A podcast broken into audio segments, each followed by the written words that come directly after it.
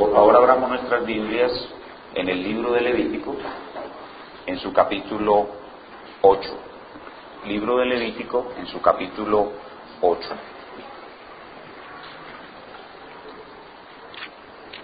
Levítico capítulo 8.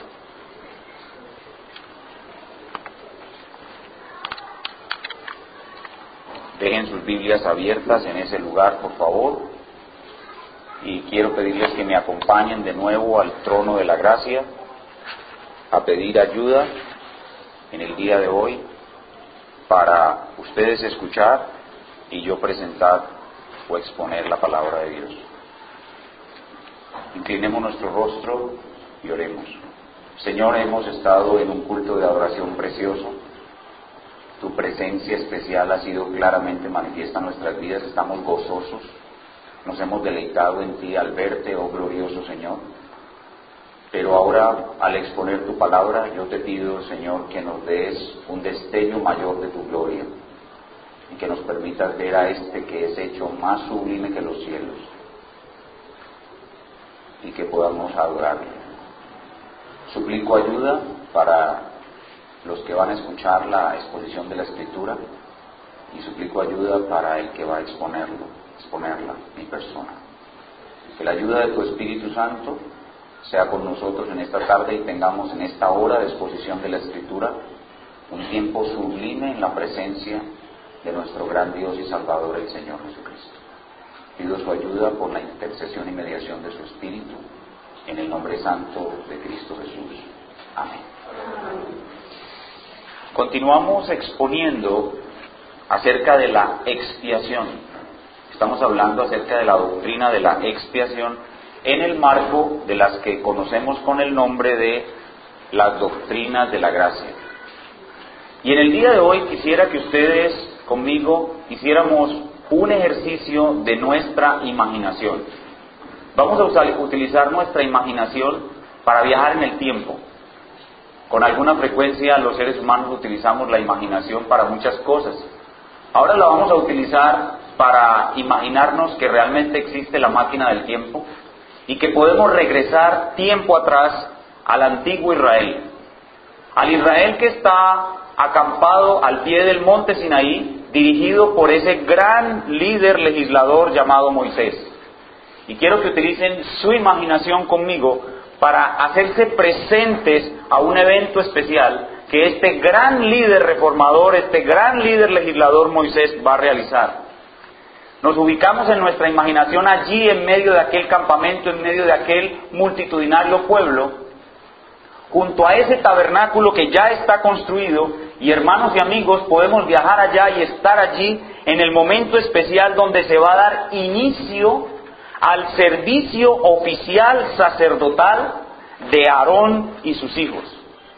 Aarón será hoy ungido sumo sacerdote de Dios. Y nosotros estaremos allí presentes para observar este gran evento. Todo es nuevo para nosotros.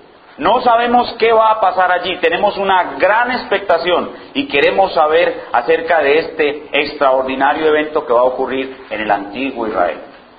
Vamos entonces a dejar que la Santa Escritura construya lo que nuestra imaginación quiere observar y lo podamos palpar y vivir con nuestra imaginación este evento especial de la ordenación del sumo sacerdote Aarón. Acompáñenme entonces leyendo el sustento bíblico que daremos a nuestra imaginación. Dejemos que la Biblia construya la escena en nuestra imaginación. Vamos a leer Levítico 8, del 1 al 12. Habló Jehová a Moisés diciendo, toma a Aarón y a sus hijos con él y las vestiduras, el aceite de la unción, el becerro de la expiación, los dos carneros y el canastillo de los panes sin levadura y reúne toda la congregación a la puerta del tabernáculo de reunión. Hizo pues Moisés como Jehová le mandó y se reunió la congregación a la puerta del tabernáculo de reunión. Y dijo Moisés a la congregación, esto es lo que Jehová ha mandado hacer. Entonces Moisés hizo acercarse a Aarón y a sus hijos y los lavó con agua. Y puso sobre él, sobre Aarón, la túnica y le ciñó con el cinto. Le vistió después del manto y puso sobre él el efod, que es como un chaleco, y lo ciñó con el cinto del efod, y lo ajustó con él. Luego le puso encima el pectoral y puso dentro del mismo los urim y tumim. Después puso la mitra, algo sobre su cabeza, sobre su cabeza y sobre la mitra enfrente puso la lámina de oro, la diadema santa como Jehová había mandado a Moisés. Y tomó Moisés el aceite de la unción y ungió el tabernáculo y todas las cosas que estaban en él y las santificó. Y roció de él sobre el altar siete veces y ungió el altar y todos los utensilios y la fuente y su base para santificarlos. Y ahora, y derramó del aceite de la unción sobre la cabeza de Aarón y lo ungió para santificarlo. Y el Salmo 133 nos dice que el aceite era tan abundante que corría sobre las barbas de Aarón. Y el aceite era tan abundante que iba hasta el borde de sus vestiduras. Y nosotros estamos ahí parados delante de este evento extraordinario y empezamos a contemplar a aquel personaje extraordinario y le echamos una mirada a esa mitra que lleva sobre su cabeza bordada en oro y preciosa con una diadema de oro en toda la frente que dice santidad a Jehová.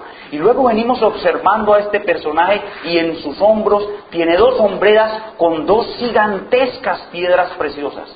Y ahora un chaleco extraordinario en su pecho que tiene tres, cuatro hileras de piedras preciosas, doce piedras en hileras delante en su pecho y nosotros miramos esas piedras preciosas y quedamos asombrados al ver, al ver lo esplendoroso de su ropa, al ver los tejidos de oro, al ver ese cinto de lino con hilos de oro y vemos esas, esas pequeñas campanillas que, mm, están sobre el borde de su vestidura y nosotros estamos allí en plena luz del día, todo el pueblo lo guarda silencio y este hombre está ahí parado y nosotros lo contemplamos y decimos, uy, caramba, qué cosa extraordinaria, pero no ha terminado la ordenación. Moisés continúa ahora después de que lo ha ungido y ahora nosotros contemplando ese personaje impactante nos preguntamos, ¿y ahora qué sigue en el rito de ordenación?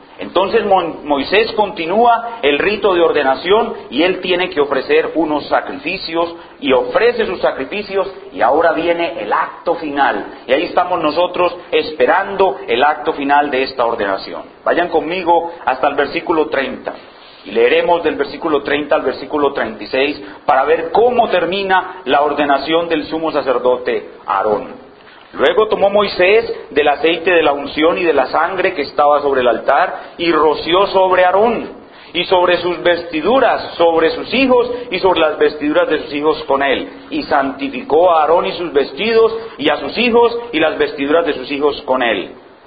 Y dijo Moisés a Aarón y a sus hijos, hervid la carne a la puerta del tabernáculo de reunión y comedla allí con el pan que está en el canastillo de las consagraciones, según yo he mandado diciendo, Aarón y sus hijos lo comerán. Y lo que sobre de la carne y del pan lo quemaréis al fuego. Y ahora noten el final de esta ceremonia. De la puerta del tabernáculo de reunión no saldréis en siete días hasta el día que se cumplan los días de vuestras consagraciones, porque por siete días seréis consagrados. De la manera que hoy se ha hecho, mandó hacer Jehová para expiaros. A la puerta pues del tabernáculo de reunión estaréis día y noche por siete días, y guardaréis la ordenanza delante de Jehová para que no muráis, porque así me ha sido mandado y Aarón y sus hijos hicieron todas las cosas que mandó Jehová por medio de Moisés. Y decimos, esto es increíble. Aquel hombre con esos vestidos extraordinarios y sus hijos deben quedarse a la puerta de ese tabernáculo siete días. Ese es el tiempo que Jehová requirió para que ellos fueran ordenados y consagrados.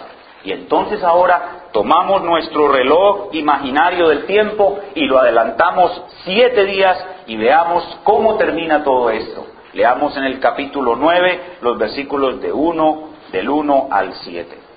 En el día octavo, Moisés llamó a Aarón y a sus hijos y a los ancianos de Israel y dijo a Aarón, toma de la vacada una becerra para expiación y un carnero para holocausto sin defecto y ofrécelos delante de Jehová.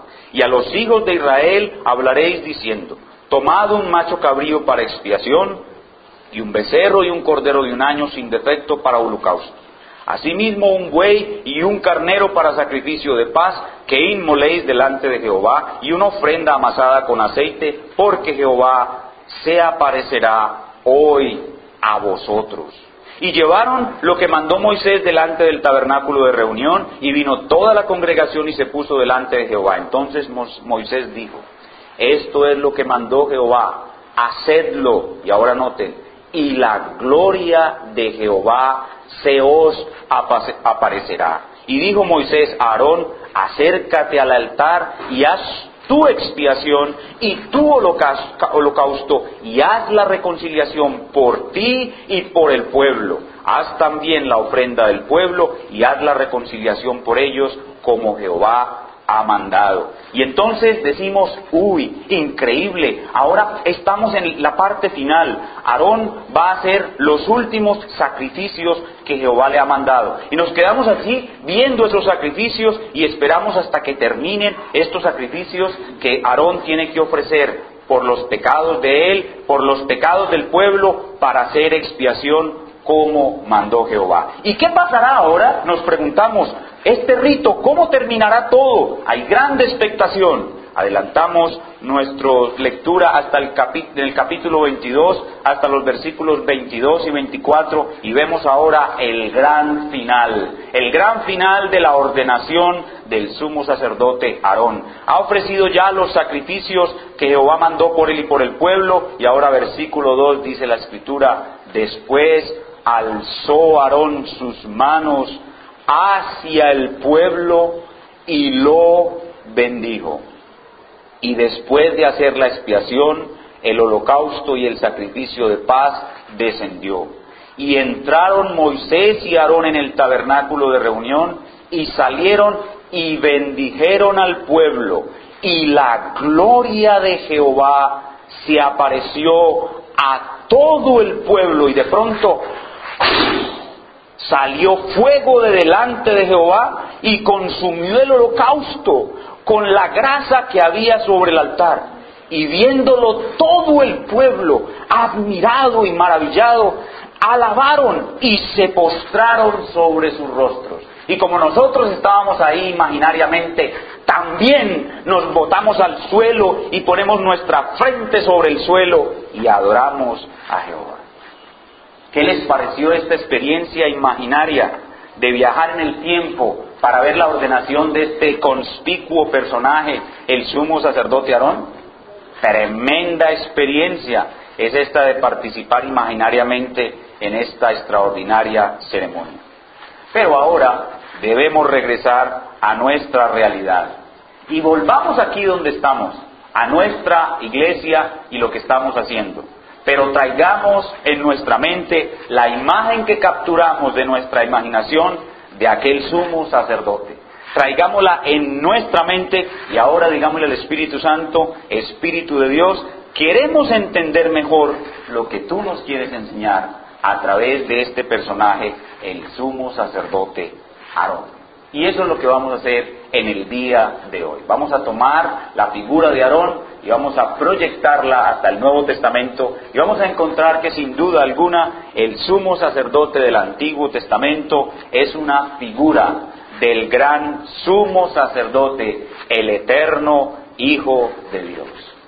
Toda la gloria de aquellas vestiduras de oro, resplandecientes, coloridas y hermosas, con todas esas perlas y joyas preciosas que la adornan, no son más que un pálido reflejo de la gloria del gran sumo sacerdote a quien Aarón representa, nuestro gran Señor y Salvador Jesucristo. Y las obras que Aarón realizaba también representan las obras de nuestro gran sumo sacerdote, el Señor Jesucristo. Y hermanos y amigos, una de las principales necesidades que tenemos como iglesia y como creyentes es conocer bien el sumo sacerdocio de nuestro Señor Jesucristo. Y ese será nuestro tema en el día de hoy. Veremos cómo a través de este oficio de Cristo, su sumo sacerdocio, Él nos va a ayudar a entender mejor nuestro tema. ¿Cuál es nuestro tema? La doctrina de la expiación. Ahora ustedes se preguntarán cómo hacemos entonces para entender nuestro tema, el sumo sacerdocio del Señor Jesucristo pues tendríamos que tomar todo el Antiguo Testamento y revisar aquí todos los versículos que hablan sobre el sacerdocio del Antiguo Pacto y luego ir al Nuevo Testamento y revisar todos los versículos que hablan sobre el sacerdocio de Cristo en el Nuevo Pacto. Como obviamente eso es muy difícil y el tiempo no lo tenemos disponible, lo que hemos es, lo que queremos hacer hoy es revisar solamente tres puntos fundamentales que nos proporcionen la información que necesitamos para entender mejor el tema de la expiación. Entonces, habiendo entendido cuál es nuestro tema y qué es lo que queremos hacer, veamos ahora los tres temas, los tres puntos fundamentales que estudiaremos hoy acerca del sacerdocio de Cristo y lo proyectaremos hacia una mejor comprensión de nuestra doctrina de la expiación. ¿Cuáles son los tres temas pues que estudiaremos del sumo sacerdocio de Cristo? Lo primero que veremos, así como vimos la ordenación de Aarón, lo primero que veremos será la ordenación de Cristo como sumo sacerdote. Nuestro primer punto en esta tarde será la ordenación de Cristo como sumo sacerdote. Lo segundo que veremos será las características de Cristo como sumo sacerdote. Las características de Cristo como sumo sacerdote. Y en tercer y último lugar lo que veremos serán las actividades específicas de Cristo como sumo sacerdote. Entonces veremos tres cosas. Su ordenación, sus características y sus actividades. ¿Las de quién? Las de Cristo como sumo sacerdote. Eso será lo que veremos en el día de hoy. Entremos pues en materia, habiendo entendido por medio de esta larga introducción de qué vamos a hablar. Comencemos hablando de la ordenación de nuestro Señor Jesucristo como sumo sacerdote la ordenación de nuestro Señor Jesucristo como sumo sacerdote. El sacerdote Aarón fue ordenado por Moisés allá al pie del, al pie del monte Sinaí, junto a la puerta del tabernáculo de reunión. Lo que leímos en la escritura y lo que vimos con nuestra imaginación nos habla de esa ordenación de Aarón como sumo sacerdote. Pero eso que vimos con la imaginación no es más que una mera representación de lo que sucedió al Hijo de Dios cuando fue ordenado sumo sacerdote del santuario celestial. Eso es una sombra, lo que le sucedió a Aarón es una sombra de lo que le sucedió a nuestro sumo sacerdote cuando él fue ordenado en el santuario celestial. Y quiero que vayamos a Hebreos capítulo 5, versículos del 1 al 6. Hermanos y amigos, hoy estaremos viendo muchos versículos, así que les pido que seamos ágiles en la búsqueda de ellos para que el tiempo no nos venza. Entonces vamos a mirar Hebreos capítulo 5, versículos del 1 al 6, y allí veremos una pista muy clara en la cual la escritura nos habla de nuestro primer punto, que es la ordenación de Cristo como sumo sacerdote. Hebreos capítulo 5 y leeremos los versículos del 1 al 6. Dice la palabra de Dios, porque todo sumo sacerdote, tomado de entre los hombres, es constituido a favor de los hombres en lo que a Dios se refiere, para que presente ofrendas y sacrificios por los pecados, para que se muestre paciente con los ignorantes y extraviados, puesto que Él también está rodeado de debilidad. Y por causa de ella debe ofrecer los pecados tanto por sí mismo como también por el pueblo. Obviamente está hablando del sumo sacerdote humano. Y nadie toma para sí esta honra, sino el que es llamado por Dios, como lo fue Aarón. Y ahora miren cómo vira para hablar de nuestro sumo sacerdote celestial. Dice el versículo, versículo 4 de nuevo. Y nadie toma para sí esta honra, sino el que es llamado por Dios, como lo fue Aarón. Así tampoco Cristo se glorificó a sí mismo haciéndose sumo sacerdote. Ahí está su ordenación. Alguien lo ordenó. ¿Quién ordenó a Aarón? Aarón, Aarón lo ordenó Moisés.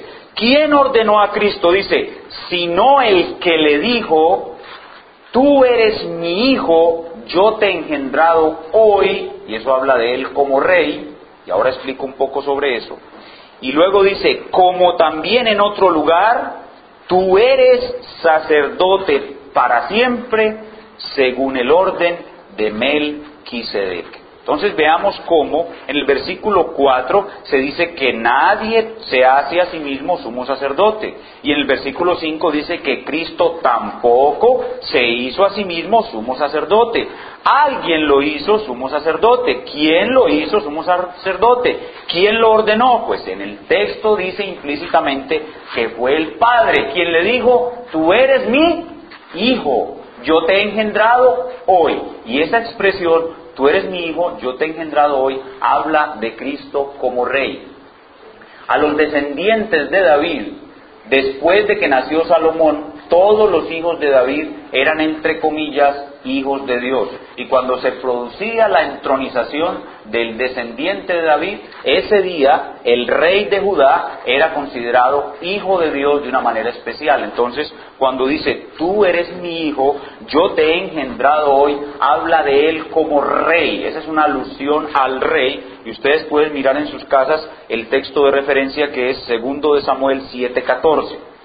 Pero no solamente Cristo es rey, sino que Él es sacerdote. El Padre le dijo, como también dice en otro lugar, tú eres sacerdote para siempre, pero no según el orden arónico, sino otro orden superior que es el orden de Melquisedec.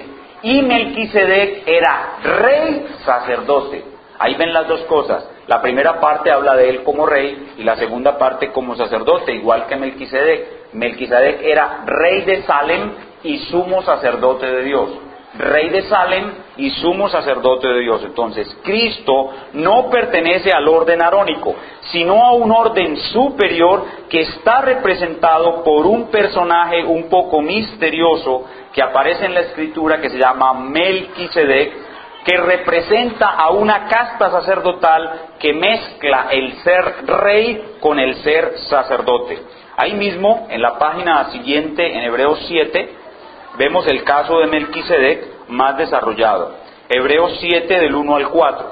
Porque este Melquisedec, rey de Salem, mírenlo ahí, rey de Salem, sacerdote del Dios Altísimo, que salió a recibir a Abraham, que volvía de la derrota de los reyes, y le bendijo, a quien asimismo dio Abraham los diezmos de todo, cuyo nombre significa primeramente rey de justicia, y también rey de Salem, esto es rey de paz. Ahora noten las características misteriosas de este Melquisedec, sin padre, sin madre, sin genealogía, como era Aarón, que ni tiene principio de días, ni fin de días, ni fin de vida, sino hecho semejante al Hijo de Dios, permanece sacerdote para siempre. Considerad pues cuán grande era este a quien aún Abraham el patriarca dio diezmos del botín.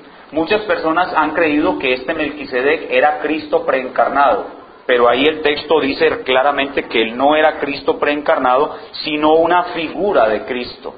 Pero en la presencia de Melquisedec lo que quiere comunicarnos es que el sacerdocio de Cristo es un sacerdocio real, algo que no era Aarón. Aarón no era rey. Eh, en, el caso de Aarón se conocía su papá y su mamá, en el caso de Melquisedec no. No que Melquisedec no tuviera papá y mamá, sino que no se registran para dar a entender que el sacrificio de Cristo es eterno, es el sacerdocio de Cristo es eterno, que no hay un sacerdocio como él. Y eso lo primero que nos deja ver es que la gloria del sacerdocio de Cristo es de una altura muchísimo más alta. Si nosotros hubiésemos estado de verdad en la ordenación de Aarón, hubiéramos quedado maravillados con la belleza de esas vestiduras, con la belleza de esas piedras. Pero la belleza de Cristo como sumo sacerdote es mil, millones de veces superiores a la belleza de Aarón cuando fue ordenado sumo sacerdote. Y eso es lo que nos quiere dejar ver la escritura a través del caso de Melquisedec, que es un tipo de Cristo. ¿Y saben a dónde nos, lleva eso, hermanos? Que todos los que ya hemos recibido a Cristo veremos esa belleza. La belleza que vieron los israelitas en Aarón cuando fue ordenado sumo sacerdote, es un pálido reflejo de, los que de lo que nosotros, que ya somos cristianos, veremos en Cristo cuando lo veamos como sumo sacerdote eterno y glorificado. O sea que para nosotros, los que ya somos cristianos, nos espera un banquete glorioso y maravilloso al ver a este sumo sacerdote de un orden muy superior en la contemplación de toda su belleza. Y eso debe animarnos. Si nos emocionamos cuando vemos su belleza en la escritura, si nos emocionamos cuando cantamos de su belleza en un himno, ¿qué será, hermanos amados, ver su belleza allá en la gloria? Eso es a lo primero que nos coloca el Señor en esta noche a meditar cuando hablamos de la ordenación de Cristo como sumo sacerdote. Él es entonces un sumo sacerdote real, Él es un sumo sacerdote superior, su belleza es muy superior y su hermosura está prometida para nosotros contemplarla y todos los que estamos aquí con Cristo, en Cristo, contemplaremos esa hermosura del sumo sacerdote real y eterno. Pero no nos podemos quedar ahí, no nos podemos quedar hablando de la belleza del sumo sacerdote real. Debemos pasar a nuestro siguiente punto para poder llegar al objetivo de nuestro tema, que es hablar de la expiación. Nuestro segundo punto son las características de Cristo como sumo sacerdote. ¿Cuáles son las características de Cristo como sumo sacerdote? Para poder entender las características de Cristo como sumo sacerdote debemos prestar más atención al versículo 1 del capítulo 5 de Hebreos. Volvamos al capítulo 5 de Hebreos, ahí muy cerca de donde estamos, donde leímos hace un momento, y vamos a prestar un poco más de atención al versículo 1 para que aprendamos las características de Cristo como sumo sacerdote. Y aquí vamos a empezar a ver cómo se relaciona con la expiación. Dice el versículo 1, porque todo sumo sacerdote tomado de entre los hombres es constituido a favor de los hombres en lo que a Dios se refiere para, que presente ofrendas y sacrificios por los pecados. Ahí hay tres características muy importantes de Cristo como sumo sacerdote y están determinadas por las preposiciones.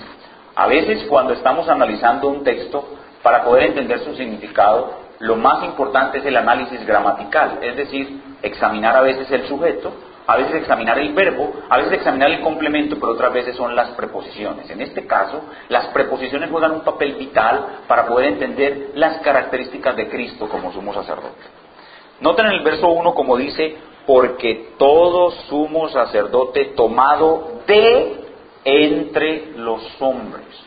Eso significa que Cristo para ser sumo sacerdote tenía que ser hombre, porque debe ser tomado de entre los hombres. La preposición de, de entre los hombres significa que Cristo como sumo sacerdote es un hombre, debe ser hombre, debe ser hombre para poder ser sumo sacerdote. Ahora viene otra preposición. Dice, es constituido a favor de los hombres. Entonces la segunda característica es que Él es un hombre que oficia como sumo sacerdote a favor de los hombres. Y ahí vamos entendiendo que es un sacerdote. Un sacerdote es un hombre que oficia en favor de otros hombres. Es como una especie de abogado, es como una especie de defensor que actúa en favor de los hombres.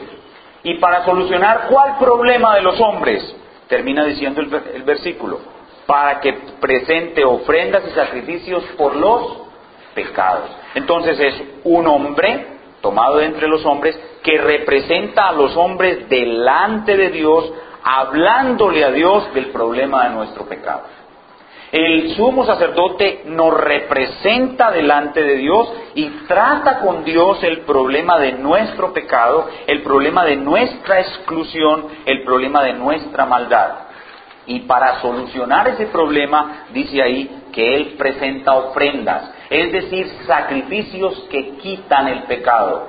¿Y cómo se llama al acto de quitar el pecado por medio de un sacrificio? Eso se llama expiar expiar. Entonces, ¿qué, ¿cuáles son las características de un sumo sacerdote? Primero, que es un hombre. Segundo, que representa a los hombres en cuanto a Dios se refiere, es decir, delante de Dios. Y tercero, que ofrece sacrificios que quitan el pecado. Es decir, el sumo sacerdote es el que realiza la expiación. Y aquí debemos recordar qué significa expiación.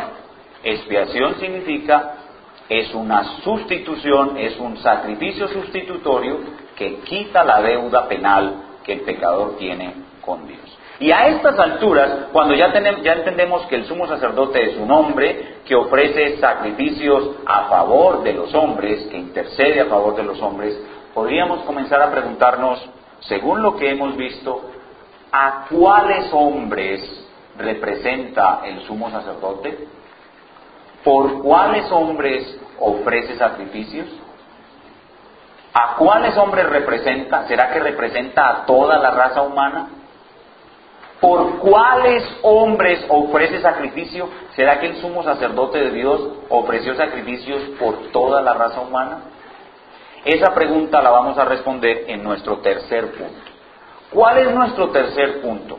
Hemos visto hasta aquí la ordenación de Cristo como sumo sacerdote, Luego vimos las características de Cristo como sumo sacerdote y ahora veremos las actividades específicas de Cristo como sumo sacerdote y aquí entenderemos qué papel juega el sumo sacerdote en la obra de expiación. Entonces, ¿qué vamos a ver ahora? Las actividades de Cristo como sumo sacerdote. Para poder entender cuáles son las actividades de Cristo como sumo sacerdote, tenemos que volver a mirar la persona del sacerdote Aarón. Tenemos que volver al pasado y ver al sumo sacerdote Aarón trabajando, porque lo que vamos a mirar aquí son las actividades que el sumo sacerdote realiza. Vamos a mirar entonces de nuevo al sumo sacerdote Aarón trabajando. Regresemos a la ceremonia de ordenación de Aarón en Levítico capítulo 9 y veamos allí las actividades que Aarón realizó en aquel día. Levítico capítulo 9.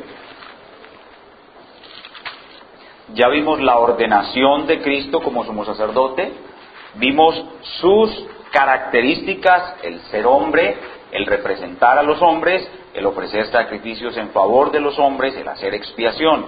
Pero ahora veamos las actividades específicas, viendo primero las actividades de Aarón. Levítico capítulo 9, y vamos a leer lo que no leímos ahorita. Lo que Aarón hizo después de que Moisés le mandó ofrecer sacrificios para que luego se apareciera la gloria de Jehová. Leamos en el versículo 7 del capítulo 9 de Levítico. Dice, y dijo Moisés Aarón, acércate al altar y haz tu expiación y tu holocausto, y haz la reconciliación por ti y por el pueblo. Haz también la ofrenda del pueblo y haz la reconciliación por ellos como ha mandado Jehová. Ahí vemos entonces en primer lugar que Aarón hace sacrificios por él mismo y hace sacrificios por el pueblo. Y veamos cómo se hacen. Entonces se acercó Aarón al altar y degolló el becerro de la expiación que era por él. Y los hijos de Aarón le trajeron la sangre y él mojó su dedo en la sangre y puso de ella sobre los cuernos del altar y derramó el resto de la sangre al pie del altar e hizo arder sobre el altar la grasa o grosura con los riñones y la grasa del hígado de la expiación, como Jehová lo había mandado a Moisés. Mas la carne y la piel las quemó al fuego fuera del campamento. Degolló asimismo el holocausto y los hijos de Aarón le presentaron la sangre, la cual roció alrededor sobre el altar. Después le presentaron el holocausto pieza por pieza y la cabeza y lo hizo quemar sobre el altar. Luego lavó los intestinos y las piernas y las quemó sobre el holocausto en el altar ofreció, también la ofrenda del pueblo y tomó el macho cabrío que era para la expiación del pueblo y lo degolló y lo ofreció por el pecado como el primero y ofreció el holocausto e hizo según el, según el rito. Ofreció asimismo la ofrenda y llenó de ella su mano y la hizo quemar sobre el altar, además del holocausto de la mañana. Degolló también el buey y el carnero en sacrificio de paz que era del pueblo, y los hijos de Aarón le presentaron la sangre, la cual roció sobre el altar alrededor, y la grasa del buey y del carnero, la cola, la grasa que cubre los intestinos, los riñones y la grasa del hígado, y pusieron las grasas sobre los pechos y las quemó sobre el altar. Pero los pechos, con la espaldilla derecha, los meció, es decir, los sacudió meciéndolos, a Aarón como ofrenda mecida delante de Jehová, como Jehová lo había mandado a Moisés. Hasta ahí vemos entonces que Aarón ofrecía sacrificios siguiendo estrictamente el rito del santuario que había ordenado Moisés. pero aquí viene otra actividad que Aarón realizaba. La primera actividad entonces es ofrecer sacrificios de expiación por él y por el pueblo. Y ahora viene la otra actividad. Después alzó Aarón sus manos hacia el pueblo y lo bendijo. Ahí tenemos dos actividades. ¿Cuáles son las actividades que realizaba el sumo sacerdote Aarón? En primer lugar, él ofrecía sacrificios. Esos sacrificios eran muy complicados y consistía en degollar un animal y presentar sus partes de una manera específica. Pero Aarón también, después de que terminaba esos sacrificios, realizaba una bendición sacerdotal, extendía sus manos sobre el pueblo y pronunciaba una bendición sobre el pueblo. Esa bendición está en Números capítulo 6. No vayan allá, yo, yo se las voy a leer. Así bendecía Aarón al pueblo. Jehová habló a Moisés diciendo, habla Aarón a, sus hijos, a sus hijos y diles, así bendeciráis, bendeciréis a los hijos de Israel diciéndoles. Entonces Aarón se paraba delante del pueblo, extendía sus manos después de haber hecho el sacrificio y decía, Jehová te bendiga y te guarde, Jehová, Jehová haga resplandecer su rostro sobre ti, tenga de ti misericordia, Jehová alce sobre ti su rostro y ponga en ti paz y pondrán, pondrán mi nombre, los sacerdotes pondrán mi nombre sobre los hijos de Israel y yo los bendeciré. Entonces, dos actividades hasta ahora. Primero, ofrecía los sacrificios muy complicados por él y por el pueblo, y luego de que terminaba de ofrecer el sacrificio, se paraba delante del pueblo, extendía sus manos al pueblo y pronunciaba las palabras de número 6. Son dos actividades, primero el sacrificio y luego la bendición. Nos falta una, son tres. Ahora vamos a mirar dónde está la tercera. La tercera actividad que realiza un sumo sacerdote la encontramos en Levítico 16. Levítico 16 describe el gran día de la expiación, cuando Aarón entraba detrás del velo. Solamente un día al año Aarón podía entrar detrás del velo para llevar la sangre y hacer otra cosa que vamos a ver enseguida y completar la tercera actividad. Este Levítico 16 es uno de los pasajes más importantes de la Biblia porque nos muestra realmente la obra de expiación, cómo sucedía. Entonces aquí vamos a ver una tercera actividad que Aarón realizaba y luego vamos a ponerlo todo en orden y luego lo vamos a aplicar al Señor Jesucristo. Levítico 16 del 11 al 13. Antes del versículo 11, Aarón ofreció los sacrificios igual que ahora. Pero aquí se describe la otra actividad que en el capítulo anterior que leímos no se describe. Versículo 11. Y hará, y hará traer Aarón el becerro que era para expiación suya, y hará la reconciliación por sí y por su casa, y degollará en expiación el becerro que es suyo. Después tomará un incensario, noten aquí, después tomará un incensario lleno de brasas de fuego del altar delante de Jehová. Había un incensario de oro que solamente lo podía coger Aarón. Entonces Aarón cogía el incensario de oro y tomaba un carbón encendido del altar y sus puños los llenaba de perfume aromático molido y lo llevará, estoy leyendo el versículo 12, y lo llevará detrás del velo. Entonces, Aarón ofrecía el sacrificio, luego tomaba el incensario de oro, lo cargaba con tizones encendidos del altar, iba a una vasija donde estaba el incienso santo, se llenaba los puños del incienso santo, por lo menos uno de sus puños, y luego entraba muerto del miedo detrás del velo. ¿Y por qué entraba muerto del miedo? Porque si hacía las cosas mal, lo sacaban arrastrado, moría. Entonces él entraba muerto del miedo con el incensario y los carbones encendidos y esta mano llena de puño de incienso aromático. Pasaba el velo muerto del miedo. Y luego decía dice el versículo 13, y pondrá el perfume sobre el fuego delante de Jehová y la nube del perfume, noten, cubrirá el propiciatorio que está sobre el testimonio para que no muera. Ya tenemos entonces una idea clara de cuáles eran las actividades del sumo sacerdote Aarón. Son tres. En primer lugar, el gran sumo sacerdote Aarón ofrecía sacrificios expiatorios en favor de sí mismo y en favor del pueblo. Luego tomaba el incensario de oro que solo lo podía coger él una vez por año y lo llenaba con candela, con tizones del altar. Sacaba el incienso y entraba muerto del miedo delante del velo y allí rociaba el, el, incienso aromático sobre el carbón y eso producía una nube de humo aromático que llenaba todo el lugar santísimo y dice la palabra de Dios, cubría el propiciatorio. ¿Qué nos está mostrando la palabra de Dios allí? Que el sacrificio del pecado que hizo Aarón en el altar y la sangre que él ofreció es aceptada por Jehová y cubre el propiciatorio, mostrando que el pecado fue quitado a raíz del sacrificio. Pero este incienso que se ofrece en el Antiguo Testamento no se ofrecía solo, sino que se ofrecía con oración. Aarón entraba y cuando el humo empezaba a cubrir el lugar santísimo, Aarón comenzaba a orar.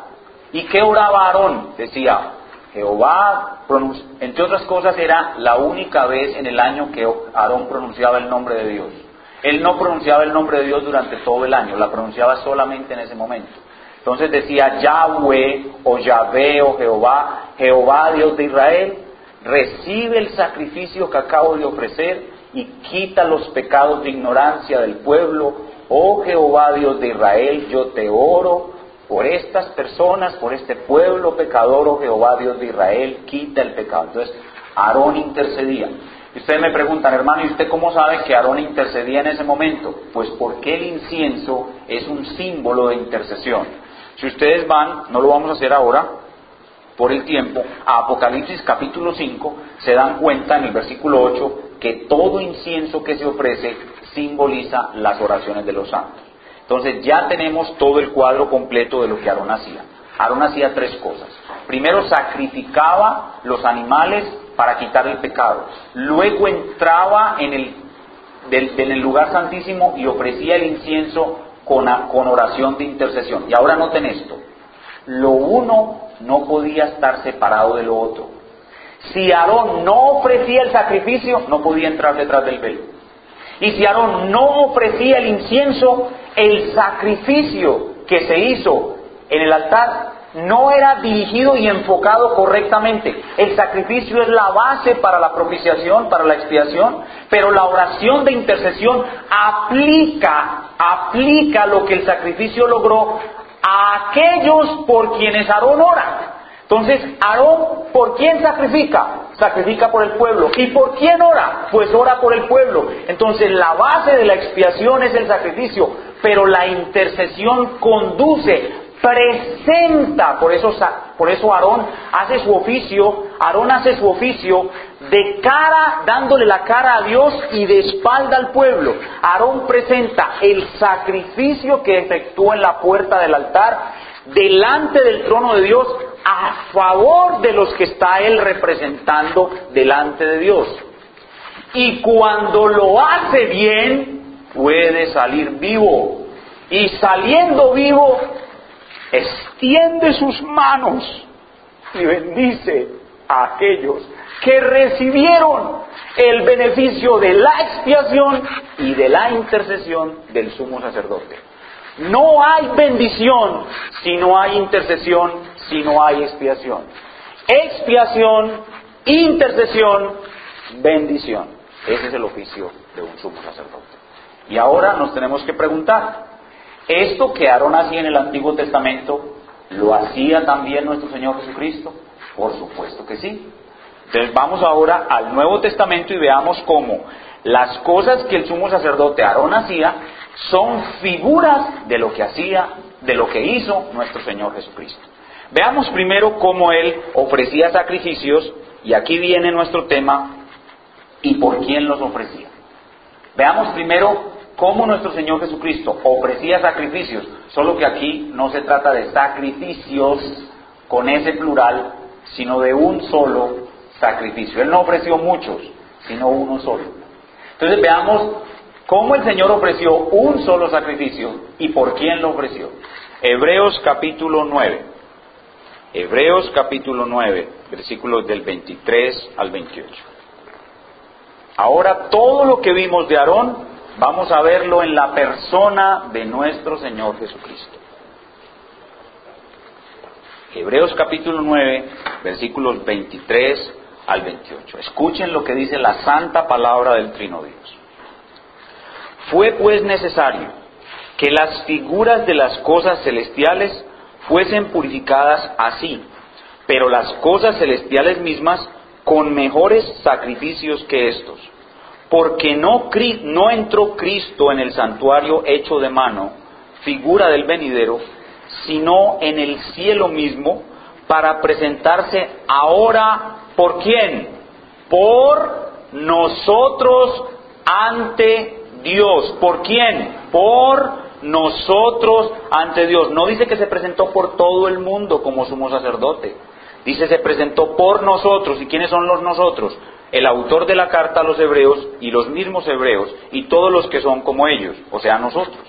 Y ahora miren, y no para ofrecerse muchas veces, como entra el sumo sacerdote en el lugar santísimo cada año con sangre ajena, de otra manera le hubiera sido necesario padecer muchas veces desde el principio del mundo, pero ahora, en la consumación, consumación de los siglos, se presentó una vez para siempre por el sacrificio de sí mismo para quitar de en medio el pecado.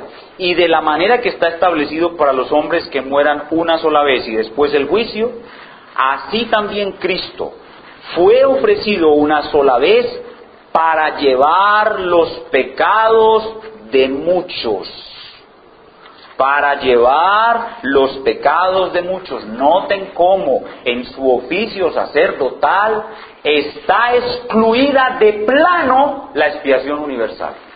No es posible que Cristo sea sumo sacerdote de todo el mundo. El oficio sumo sacerdotal de Cristo fue hecho a favor de muchos y aparecerá por segunda vez sin relación con el pecado para salvar a los que le esperan. Entonces aquí tenemos que Cristo es sumo sacerdote y a la vez el sacrificio. Él es a la vez el sumo sacerdote y Él es también el sacrificio. Y ahora ahí en esa misma página, en el capítulo 10, veamos de nuevo enfatizar que Él es el sumo sacerdote que ofreció una sola ofrenda una vez y para siempre. Hebreos 10, 10 al 14.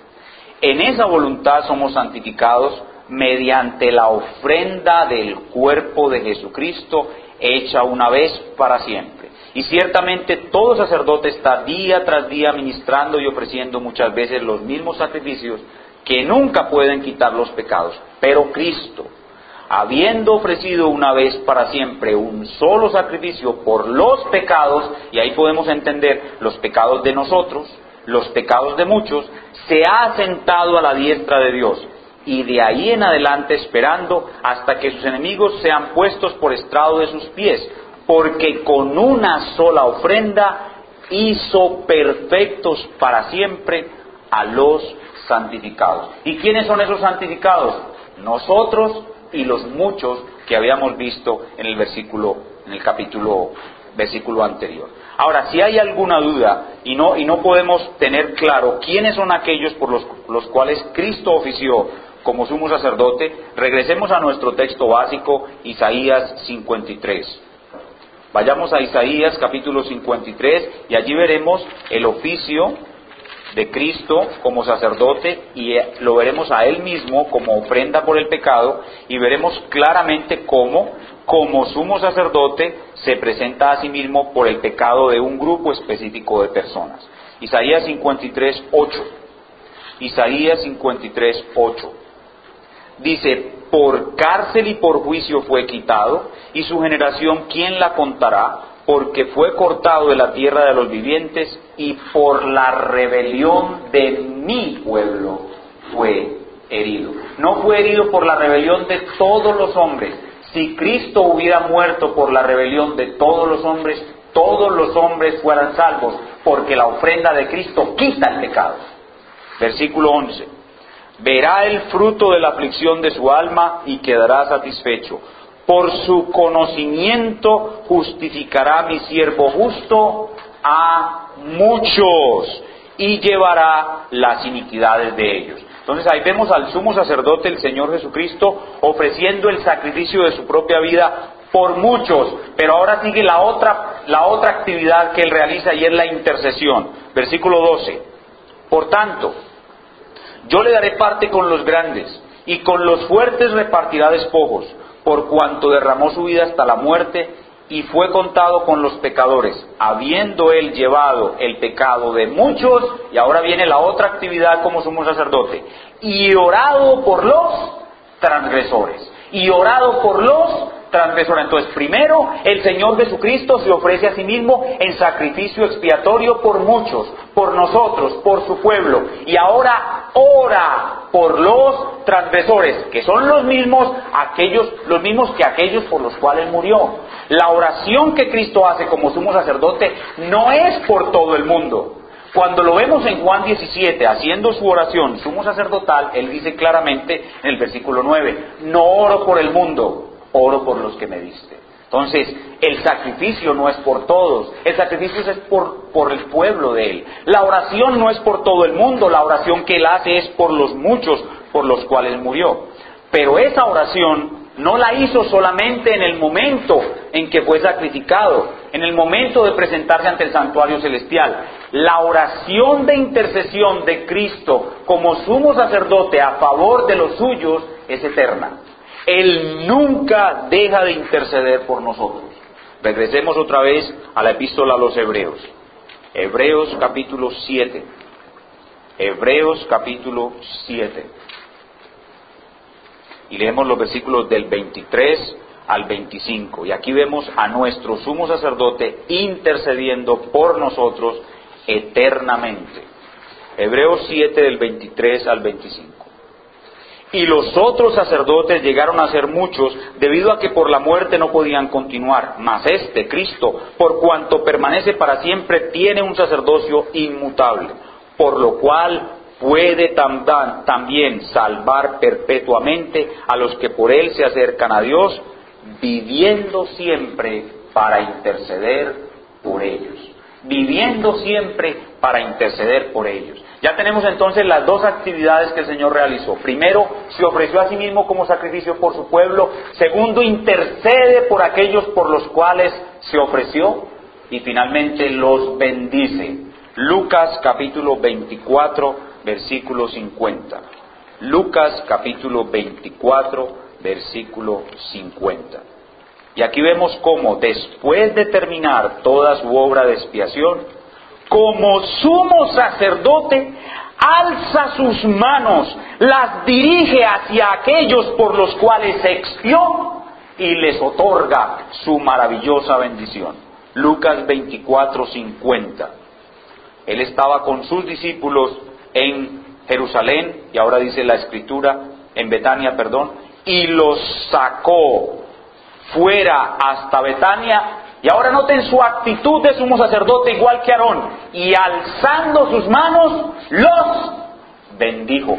Dirigió sus manos hacia ellos. ¿Por qué? ¿Por qué dirige sus manos hacia ellos y por qué los bendice a ellos? Porque murió por ellos, porque intercedió por ellos y por eso es de ellos ahora su maravillosa bendición, sumo sacerdotal.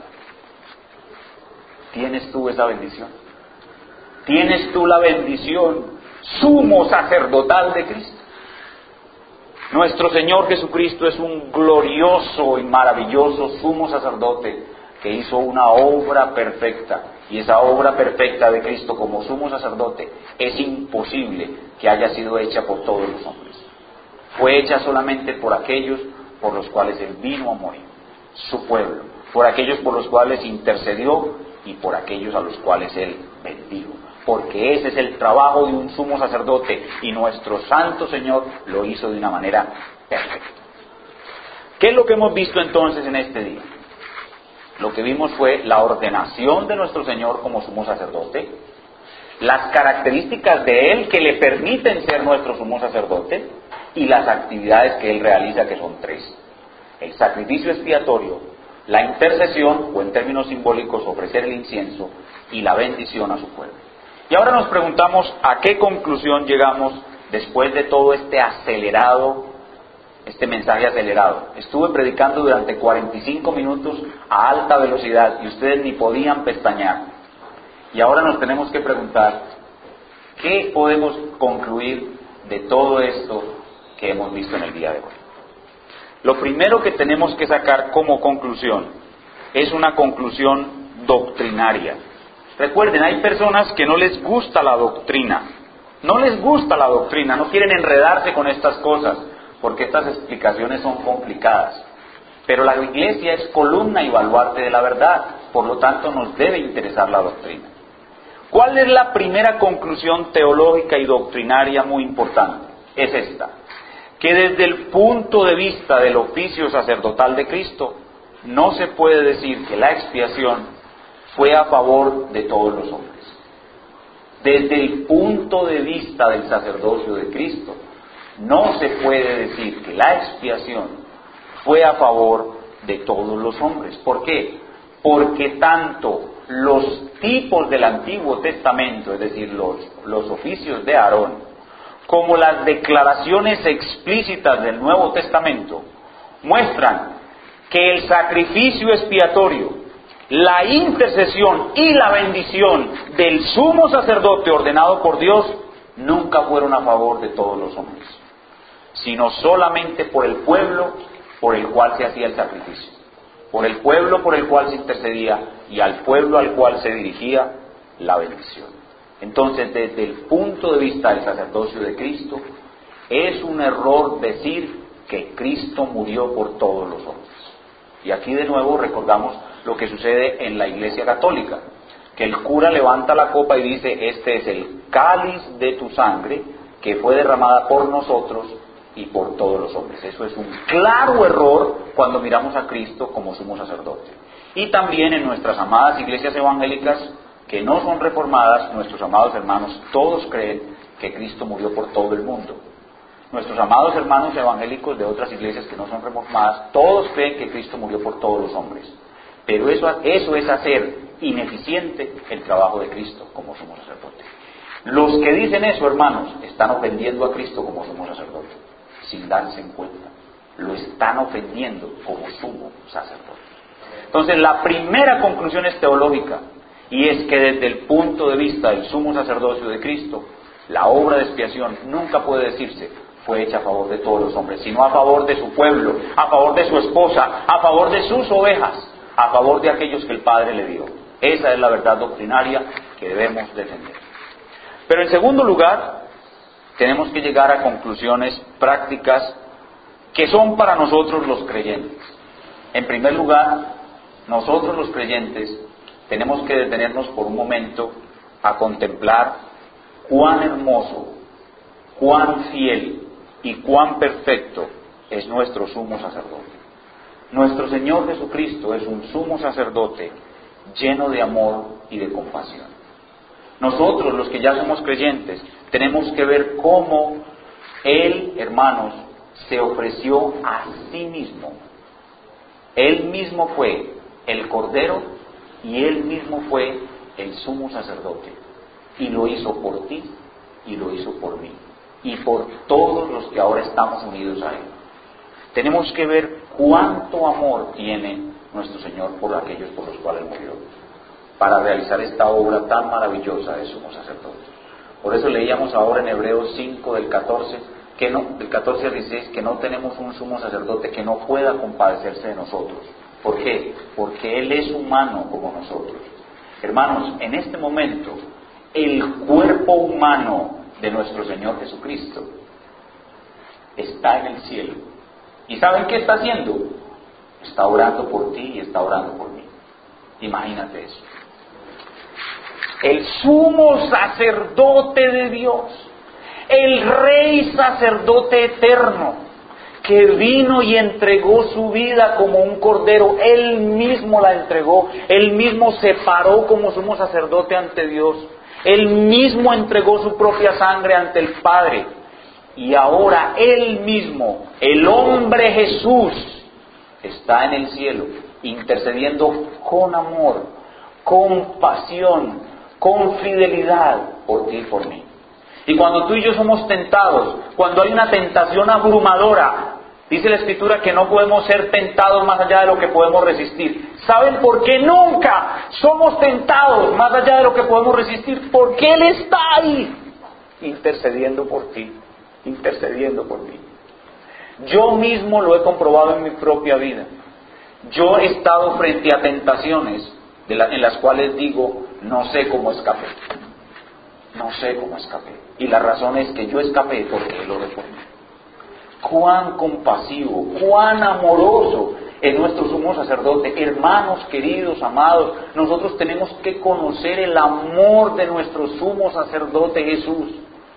Tenemos que conocer su amor, tenemos que ver cuánta compasión siente Él hacia nosotros. ¿Y saben por qué? Porque Él es humano como nosotros. Cuando por la noche te acuestas a dormir y no puedes dormir porque tienes un dolor en el cuerpo, invócalo, Señor Jesús, sumo sacerdote de mi salvación. Yo sé que tú sufriste los mismos dolores en mi cuerpo que estoy sufriendo ahora en mi cuerpo. Compadécete de mí y ayúdame. Hermanos, tenemos que saber cuán compasivo y amoroso es Él. Para que podamos ir a Él con esa seguridad de que Él se compadece de nosotros. ¿Lo recuerdan? Cuando caminaba por una aldea de Israel llamada Naín, y veía a una viuda que había acabado de morir su único hijo. ¿Y qué pasó cuando él vio el féretro y, en la procesión mortuoria, funeraria, con la viuda llorando? ¿Qué pasó? Su corazón se conmovió. ¿Por qué? Porque él es hombre. Él es hombre y se compadece de nosotros. Y se compadeció de aquella viuda y resucitó a su hijo.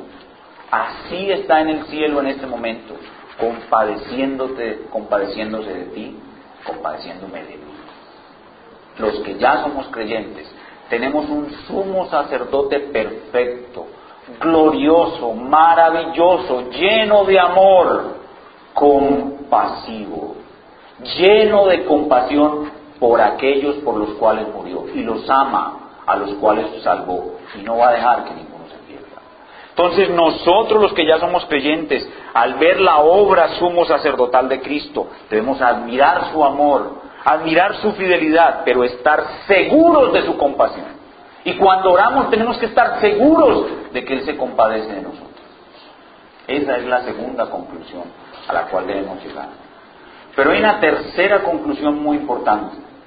Y esta es para las personas que están aquí, para quienes Cristo no es aún su sumo sacerdote. Yo quiero decirle a mis amigos que están aquí que no han entregado sus vidas a Cristo.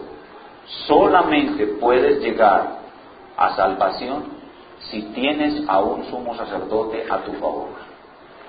Si no tienes un sumo sacerdote a tu favor, no puedes llegar a salvación. Es el sumo sacerdote de Dios el que realiza tu salvación. No eres tú quien se salva. Es el sumo sacerdote de Dios quien realiza tu salvación. Si tú no estás unido al sumo sacerdote de Dios, que es Cristo Jesús, estarás perdido eternamente.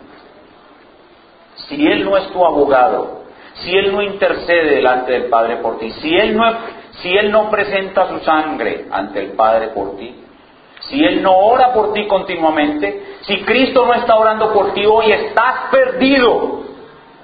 Perdido porque la persona más poderosa e importante de esta existencia, que solamente Él puede dar salvación, se llama el sumo sacerdote de Dios. Y si Él no es tu sumo sacerdote, si Él no te ha dado su bendición, y cuando estoy hablando de una bendición, espero que nuestros amigos entiendan que es una bendición basada en la expiación, es una bendición basada en la intercesión, en el perfume fragante, en el incienso. Es una bendición verdadera del sumo sacerdote de Dios.